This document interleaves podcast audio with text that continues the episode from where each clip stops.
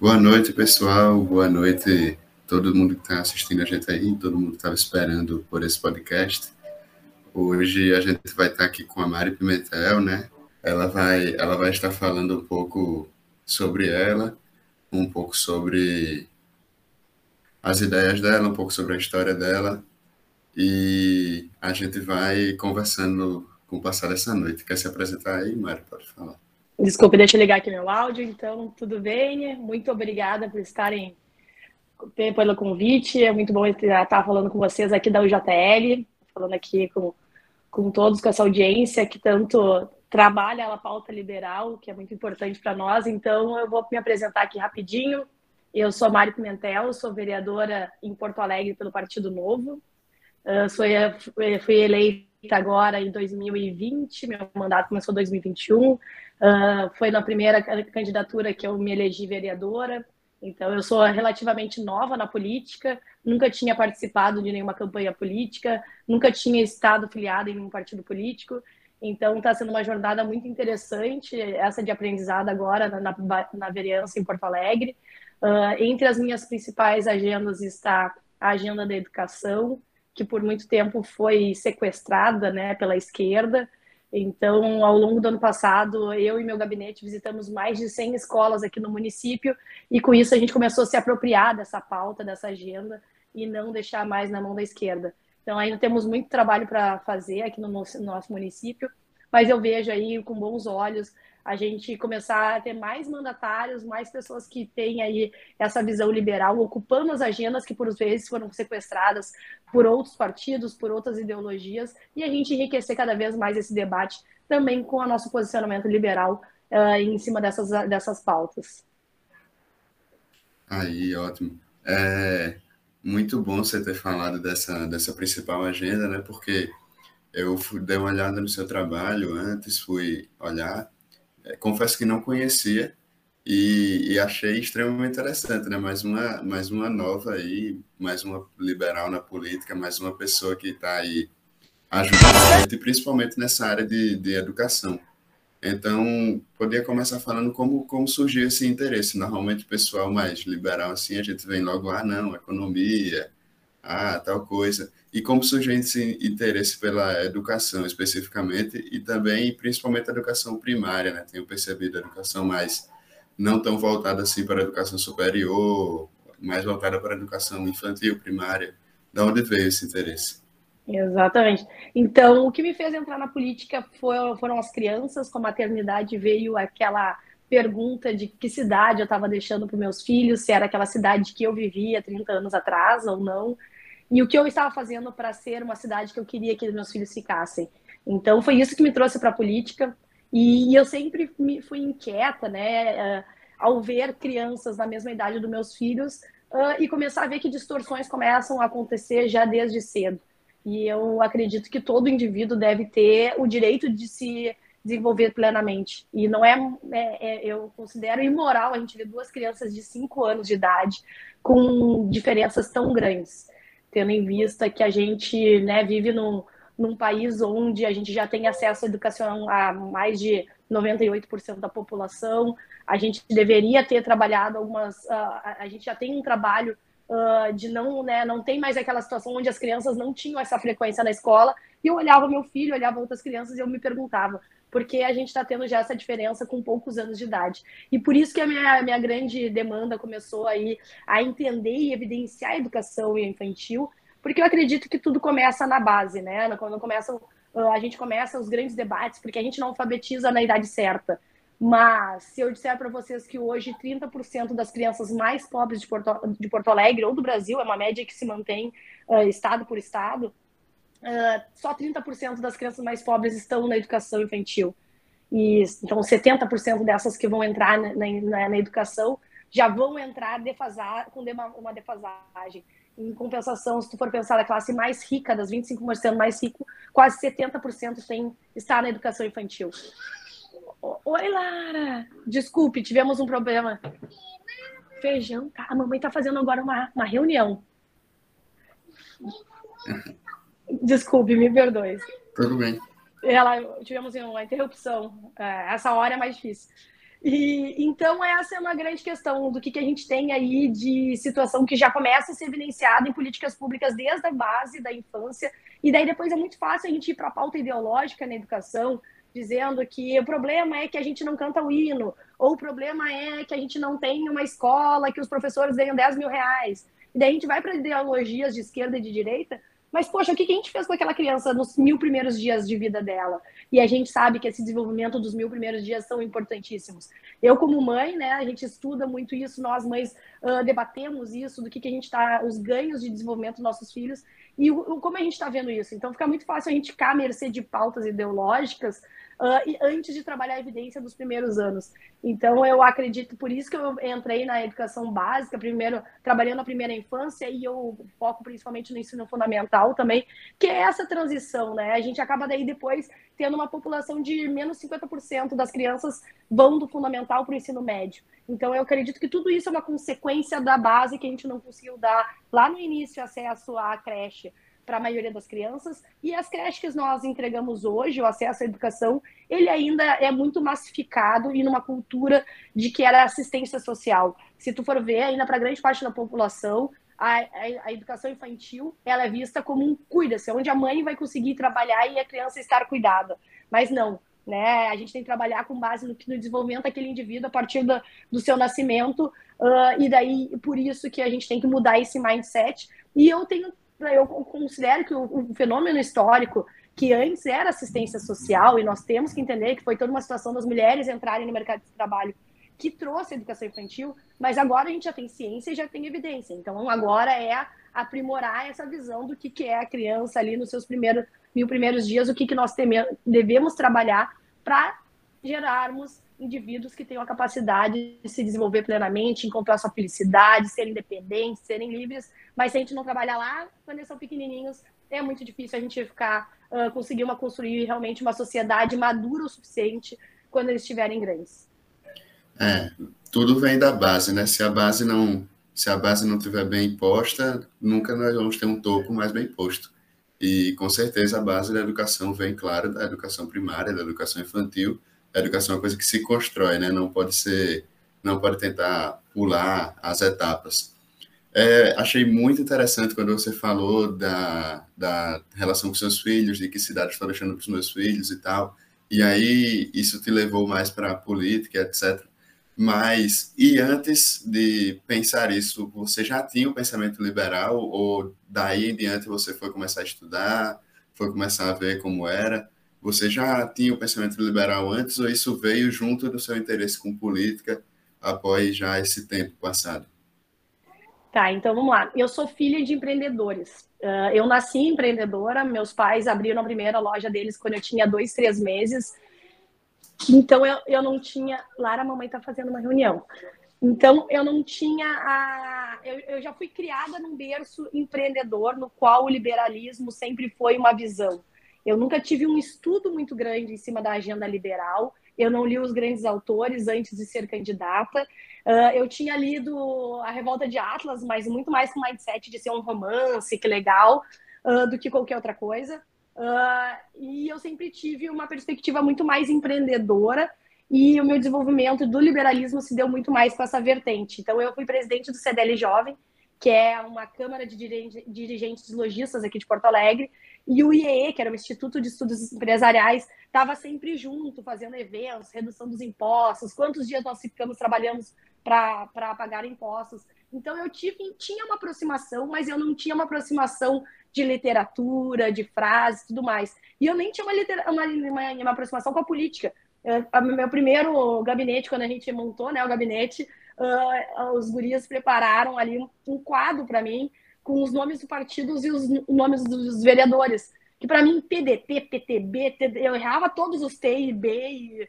Então, é, isso é legal de trazer e eu trago isso aqui para. Porque muitas pessoas colocam que precisam estudar muito política antes de se candidatarem, precisam saber os principais autores antes de se candidatarem, Uh, então, é, foi ao longo da minha construção também, agora como, como mandatária, que isso está vindo na curva de aprendizado. E eu queria trazer isso aí mais para vocês não criarem barreiras, né? E eu sei que algumas pessoas que vão estar acompanhando aqui uh, têm interesse daqui a pouco de estar tá colaborando e entrando na, na, na, vida pública, entrando nos debates, Então não tenham vergonha, sabe? Porque até eu estar tá eleita lá, assumindo, subindo no plenário, eu não sabia o nome de todos os vereadores, eu não sabia o nome de todos os políticos, uh, dos partidos políticos, eu sabia poucos autores liberais, e isso está sendo ao longo da jornada. É mais importante aí a gente trazer boas pessoas para dentro da política, né? E por isso que eu, eu falo essa um pouquinho da minha trajetória aí, para também desmistificar que por vezes a gente vê política que nem futebol, né? Se tu não sabe o nome de todo mundo, não sabe debater futebol, tu fica até um pouco acanhado.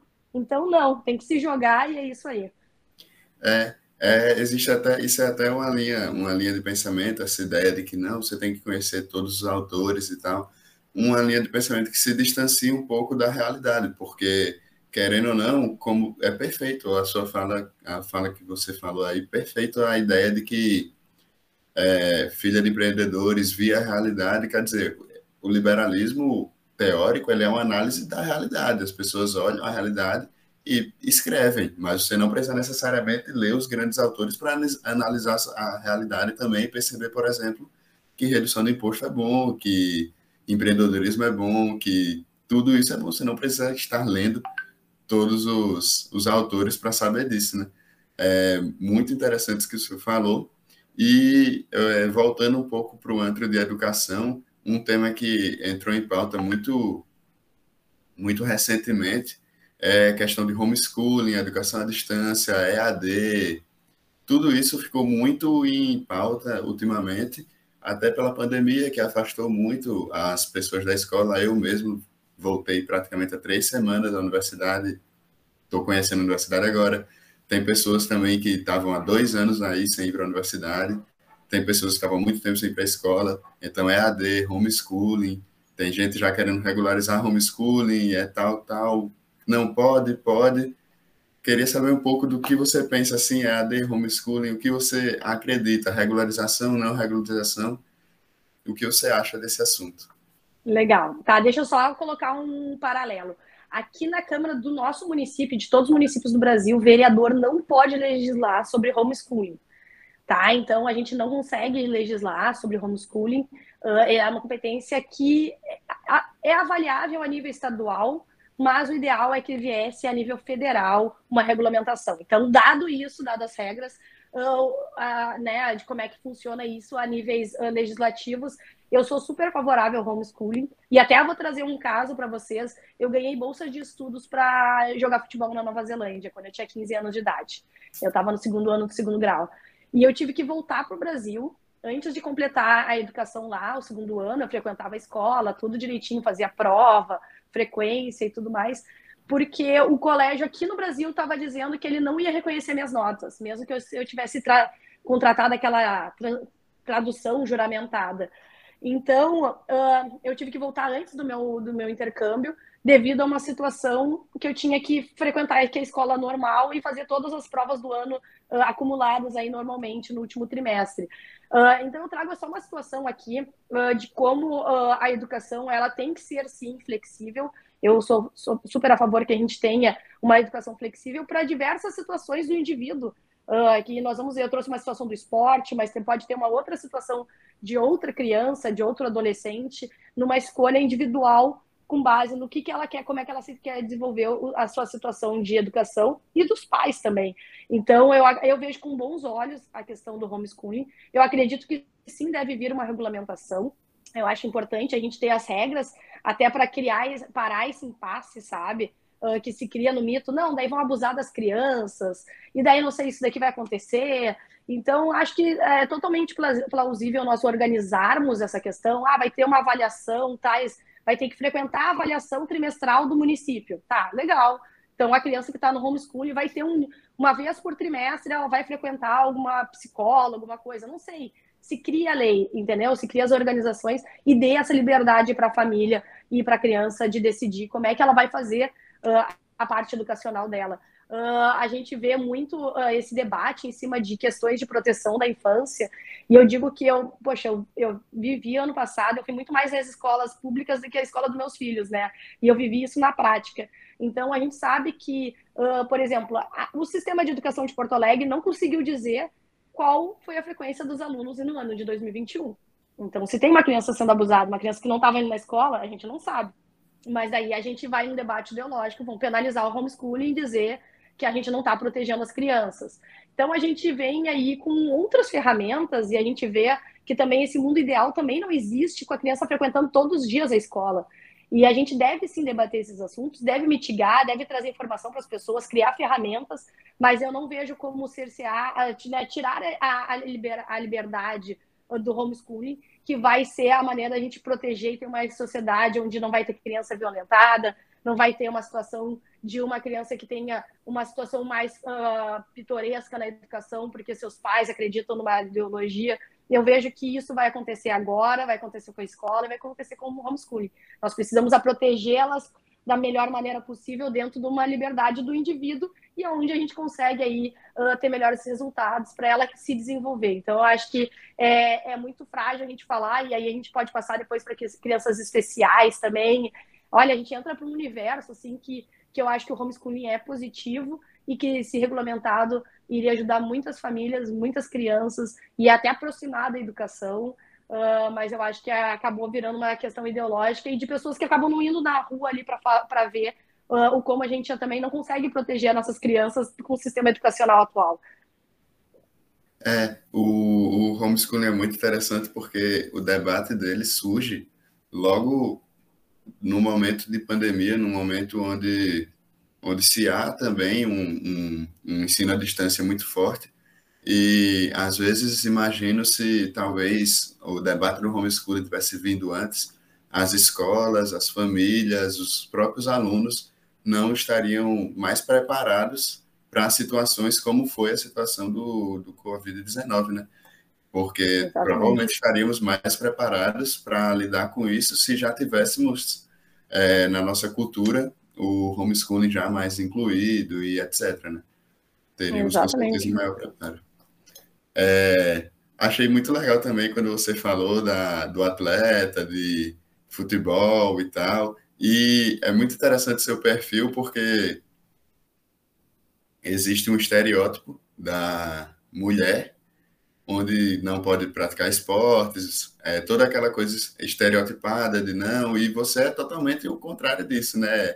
Entrou na política e agora esportista e financeiro, economia e tudo isso entrando como é ser a mulher no ambiente político, a mulher no ambiente do esporte, a mulher no ambiente que está militando e batalhando por e ideais que muitas vezes são dominados por homens e etc. Né? Legal. Então, eu ainda sou empreendedora, eu tenho duas barbearias. Então, para te ver lá. não, eu acho que, poxa, a gente, né, é importante nós mulheres primeiro não nos limitarmos. Então, acho que eu acho que isso seria a dica para as gurias que estão acompanhando. Uh, muitas vezes a gente cria nossos paradigmas uh, em cima de achar que aquele lá não é o nosso lugar. Então, é o nosso lugar. Eu tive a oportunidade de trabalhar no mercado financeiro quando não existia uh, quase bolsa de valores. Eu era uma entre 100 operadores de mercado, no mercado financeiro, traders, né, que a gente chamava. Então, eu acho que a primeira coisa é a gente se ver, a gente conseguir se reconhecer e não se acanhar diante de uma situação dessas. Uh, eu vejo que sim, a gente vai ter algumas situações que a gente vai ter que enfrentar e a gente tem uma situação que as mulheres uh, não foram uh, muitas vezes não ser incentivadas na questão de conflito, não de conflito, mas de se posicionar, de achar o seu espaço. Uh, e eu acho que é isso que também que a gente precisa também saber se posicionar, achar o nosso espaço, dizer que para aquele lugar também é nosso. Então eu vejo que também é um trabalho tanto dos homens de entender que a, que a gente está lá para ocupar esses espaços, mas também nós também de ir ocupando, ir uh, pedindo, né, e, e, se sentindo parte, e por vezes nós lidarmos também com as situações inconvenientes que são conflitos, e os conflitos eles são positivos nas relações, né? Eu vejo muito isso. Uh, quando eu, né, todas as, relações que tu dá e eu, tu tem, eu tive as minhas melhores amigas, são aquelas que eu mais uh, tive críticas e briguei, porque as relações se dão e a maturidade se dá por vezes por umas questões de conflito.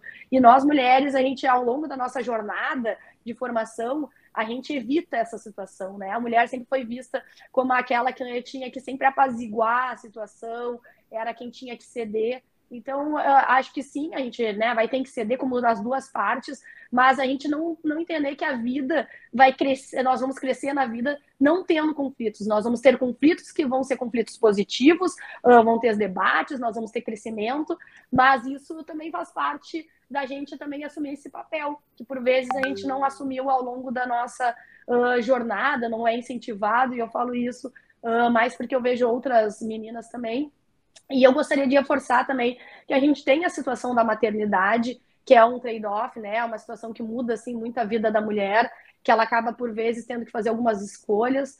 E, e isso sim é algo também que nós temos que trabalhar de, de dizer aqui, por exemplo, poxa, aqui na live duas vezes a Lara entrou, né? E não ter vergonha, poxa, é isso. Quer né? Vai ter uma live com uma mãe vai ter duas vezes que aquele filho entrou, e não é por isso que eu, vai, eu vou deixar de ser uma melhor parlamentar, uma, uma melhor uh, empreendedora, uma atleta que de vez em quando vai ter que matar um treino porque a filha não dormiu, está doente. Então, a gente também é saber uh, que essas diferenças não são uh, situações que nos colocam para baixo, mas a gente saber que lidar com elas e também continuar aí nessa jornada em busca dos nossos espaços. Então, eu diria um pouco é, os meninos também, mas eu acho que nós, mulheres, também podemos fazer aí uma grande contribuição para aumentar o nosso protagonismo em diversas áreas que ainda são dominadas aí pelo gênero masculino. É, ainda continuando nessa, nessa mesma linha, como é, além disso tudo, ser isso e ser de direita? Está se incluindo em ambientes que são também dominados pela esquerda, porque o ambiente político brasileiro, por muito tempo, foi ocupado pela esquerda, pelo centrão, é, e agora você está entrando aí como vereadora, muito, é, muito no começo ainda, mas já está começando a carreira política dominada por esses, por esses, esses indivíduos também entrando no ambiente de educação, lutar pela educação e tal, que por muito tempo foi tido como pauta de esquerda. Então, quer dizer, você era a favor dos professores, você era a favor da educação, você, era, você é de esquerda, né? Muitas vezes foi visto como ah, a direita ele não gosta dos professores. Muitas vezes porque o ambiente acadêmico também, o ambiente dos professores é muito um ambiente dominado também pela esquerda. Então, como é estar se incluindo de cabeça nesses nesses ambientes?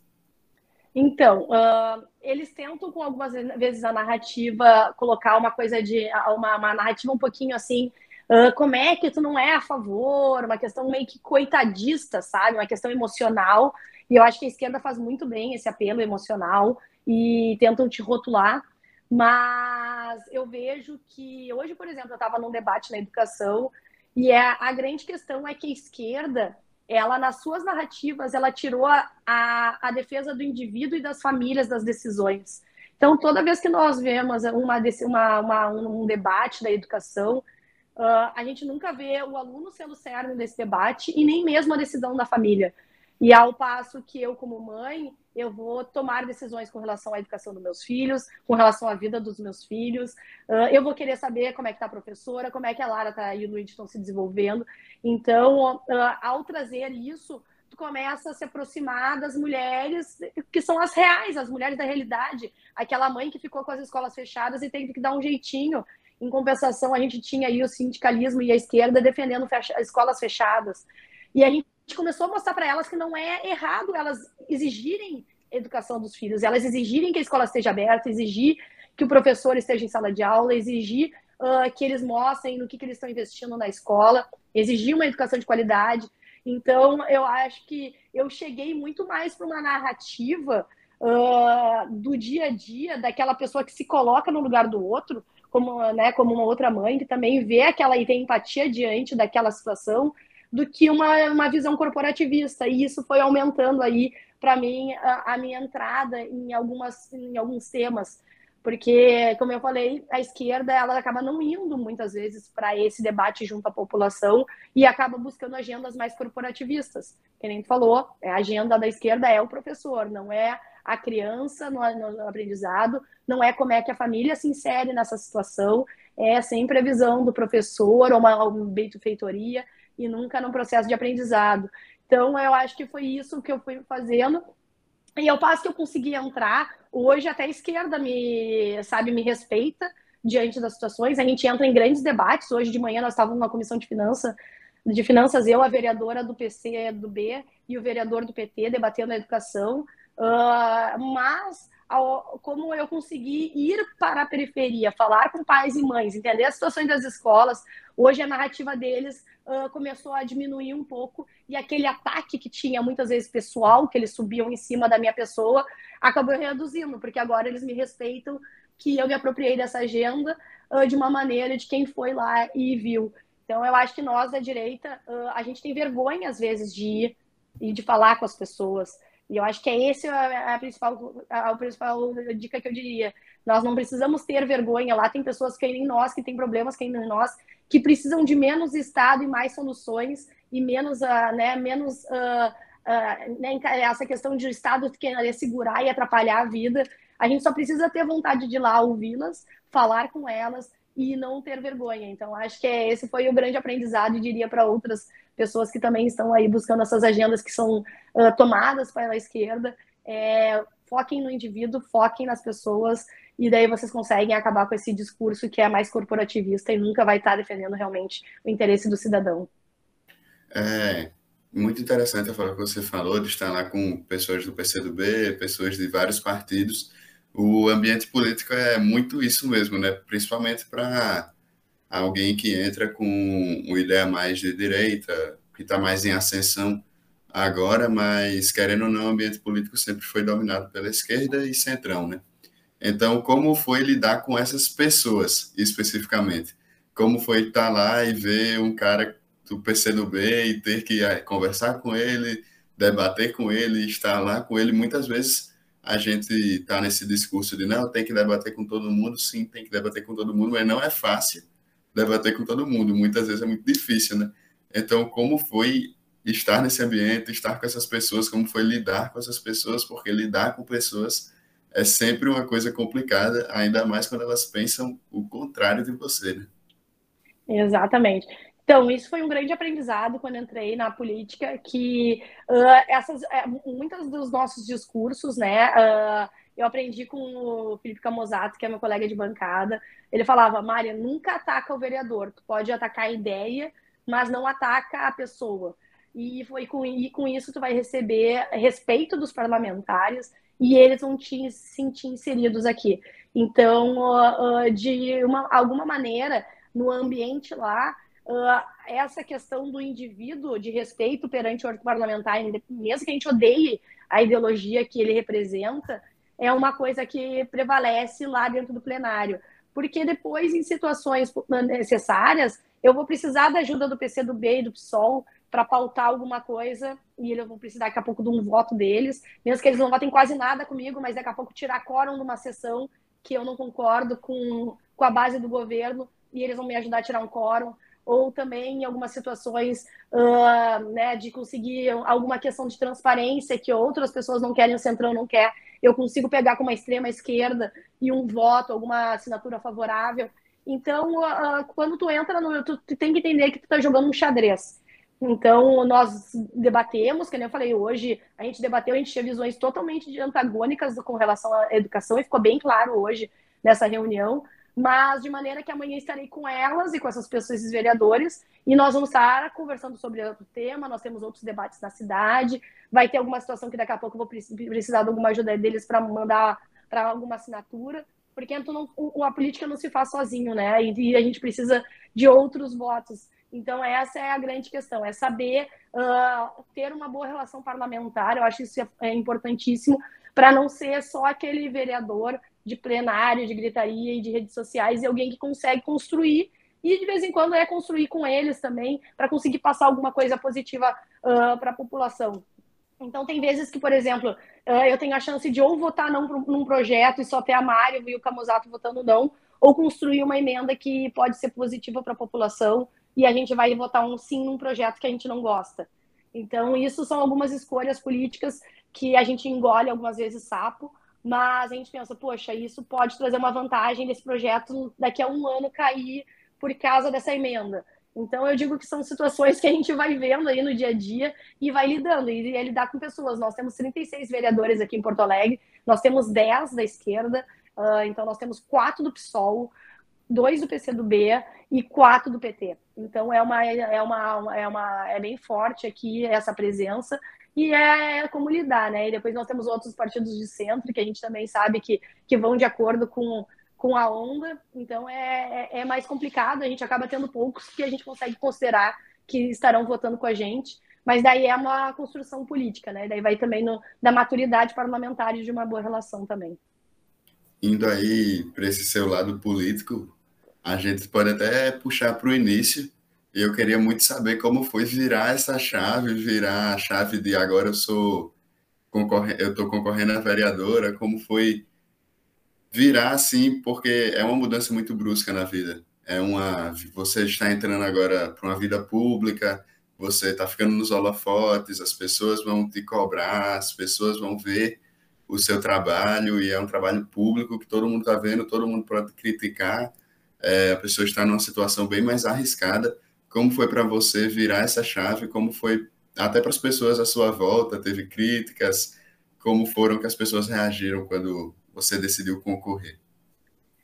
É, então, a decidir concorrer é sempre uma jornada de, de aprendizado também, de autoaprendizado, porque nós ouvimos muitas pessoas, a gente ouve críticas, ouve posicionamento, ouve ideias, e eu acho que ter, ter, ter né, me elegido vereadora, estar nesse mandato agora, uh, traz ainda mais esse aprendizado numa, numa intensidade maior. Então, assim, pessoal, passar por uma campanha é, eu vou falar, irado demais, porque, assim, tu se coloca aí à prova, uh, tu ouve as pessoas, uh, e é muito legal. Assim, eu diria que é um MBA de vida que todos deveriam passar. Dado isso, se tornar um mandatário é algo que vem com peso maior, uma responsabilidade, porque a, a gente tem de fato situações que nós conseguimos mudar nós conseguimos ter mais voz que as outras pessoas, nós conseguimos ter maiores informações que as outras pessoas, e a gente consegue, por vezes, ter maior articulação que uma pessoa normal.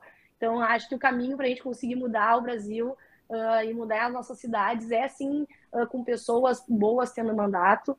Uh, eu hoje é engraçado, eu ainda não me ligo muito, mas as pessoas me reconhecem na rua, é diferente isso, vem buscar, vem falar, mas eu vejo como algo positivo, assim, uh, que eu aprendo muito com as pessoas. Cada dia tem alguém me mandando alguma situação, isso pode se tornar um projeto de lei, pode se tornar uma fiscalização, pode se tornar uma agenda com um secretário. E, e é legal de na cidade, né, de ser vereadora, eu adoro ser vereadora, que eu gosto de estar na rua, né? Eu venho do varejo. Então eu gosto da coisa que no dia a dia, né? Eu sou menos aquela vereadora ah, de plenário e mais a vereadora do, da, da, da, rua, assim, sabe?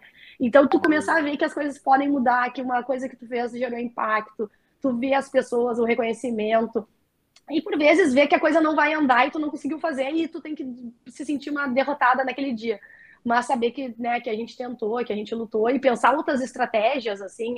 Uh, tem situações que eu ainda não consegui, tentei três, quatro vezes passar e eu ainda estou pensando que estratégia adotar para tentar passar, entendeu? Então, é uma jornada de aprendizado, mas eu acho que é muito legal, sabe? Eu acho que é importante essa questão da, da de estar junto com as pessoas, quanto mais uh, tu, uh, as pessoas te trazem para a realidade, para os problemas reais, uh, para que que é o mundo real, eu acho é positivíssimo de não ficar só nas redes sociais e diria isso como uma, uma dica de, de vida, assim, porque é falando com as pessoas, é no olho no olho, é vendo os problemas, que é ali que tu ganha muito aprendizado, né? As redes sociais, elas hum, potencializam outras situações, mas ali é um grande ganho, e é, foi isso. Na verdade, as crianças, às vezes, quando eu estou numa situação, vão me puxando, mamãe, quero, vamos embora.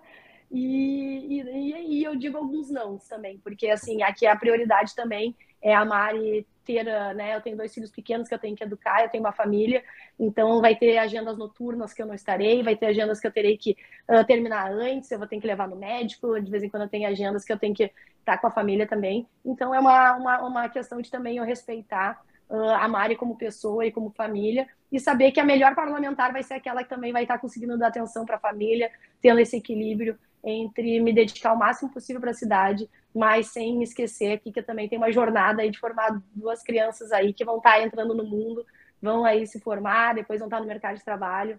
Então, acho que é um pouco disso, assim, sabe? É esse aprendizado uh, desse equilíbrio que está sendo aí ao longo desses, uh, né, esses 15 meses, mais ou menos, de mandato.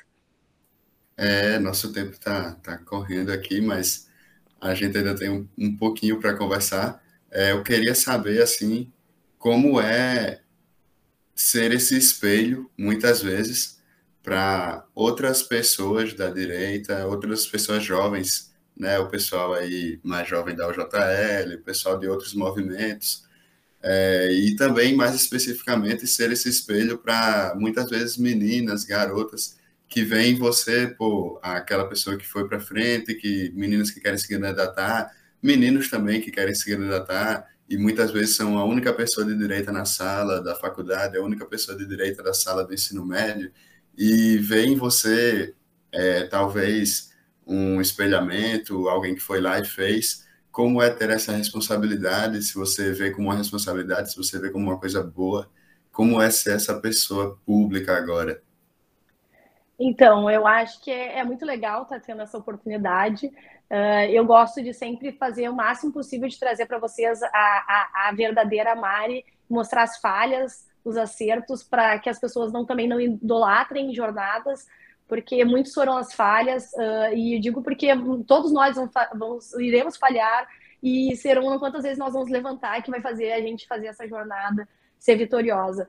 Então, uh, eu gostaria de reforçar isso, porque mostrar minha vulnerabilidade também é algo importante para que as pessoas se joguem, né, se entrem nessas batalhas e saibam que uh, falhar não é errado, uh, de vez em quando nós temos que remeter um plano e depois a gente vai com, a, com, com esse amadurecimento crescendo. Eu tive uh, mestra, eu fiz mestrado na, na faculdade aqui federal, a URGS, fiz mestrado quando eu fiz o meu teste de mestrado, né, fiz a banca lá para entrar, eu estava grávida já do meu primeiro filho. E eu não falei que estava grávida, que eu tinha certeza que eu me tirar do mestrado se eu dissesse que estava grávida, que eu ia ter que trancar, alguma coisa assim. E daí, quando o Luigi nasceu, uh, eu cheguei para um professor, um bambambam bam, bam aqui, dizendo: Olha, tá tudo certo, uh, o Luigi já está com dois, três meses, que tinha passado o período de férias, e eu vou voltar para a sala de aula, que não vou precisar tirar os seis meses de licença, só que pode ser que durante alguma uma intervalo eu tenha que sair para dar mamar, tá, né, tá todo organizado, se qualquer coisa vem alguém para me entregar o Luigi. Gente, aquele professor de, de esquerda e toda a universidade acharam horrível o que eu queria não ia gozar do meu direito de seis meses de intervalo. Eu fui assim, ó, sabatinada na sala de aula, eu tive que sair, fui cancelada, assim, e eu era a única pessoa e ainda com um bebê no colo, né? Ah, sendo que o Luigi não ia ficar na sala de aula, era só numa situação que quando precisasse eu saía uns minutinhos, como qualquer pessoa uh, poderia se retirar da sala de aula, mas a gente tinha uma questão mais ideológica desse professor que acreditava que toda mulher deve se retirar seis meses da sua vida para ter o filho, né? Então eu digo que não foi fácil e por isso que eu digo porque eu me senti extremamente constrangida naquela situação. Eu me senti, né, muito muito triste em ver que não tinha outras pessoas comigo e daqui a pouco aquele meu pleito estava sozinha. E isso foi ao longo de várias várias situações da minha jornada, mas situações de vulnerabilidade, situações onde acontece isso, são as situações que nos deixam mais fortes para depois a gente estar tá aí querendo lutar para um ambiente mais livre, numa situação que a mulher tem o direito dela decidir se é que ela quer voltar para a sala de aula ou não.